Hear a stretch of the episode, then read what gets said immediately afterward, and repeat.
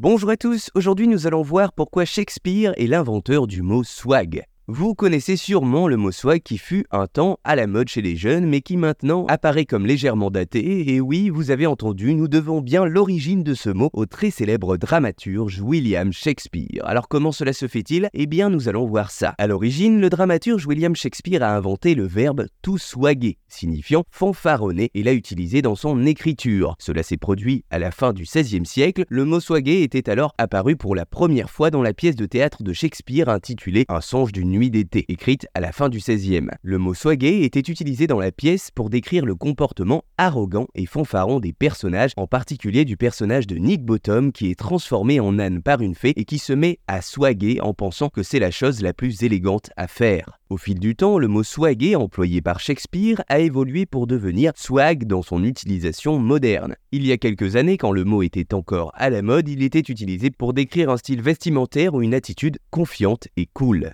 S'il ne vous faut retenir qu'une seule chose du mot swag, c'est qu'il est dérivé du verbe swagger en anglais qui a été inventé par l'auteur et dramaturge William Shakespeare pour décrire un comportement arrogant et fanfaron dans sa pièce de théâtre Un songe d'une nuit d'été. Au fil du temps, le mot a ainsi évolué pour devenir swag dans son utilisation moderne. Comme quoi, la littérature, qu'elle soit moderne ou ancienne, influence toutes les strates de la culture populaire jusqu'aux mots qui furent le temps de quelques années à la mode dans les collèges et les lycées. Voilà, vous savez maintenant pourquoi Shakespeare est l'inventeur du mot swag.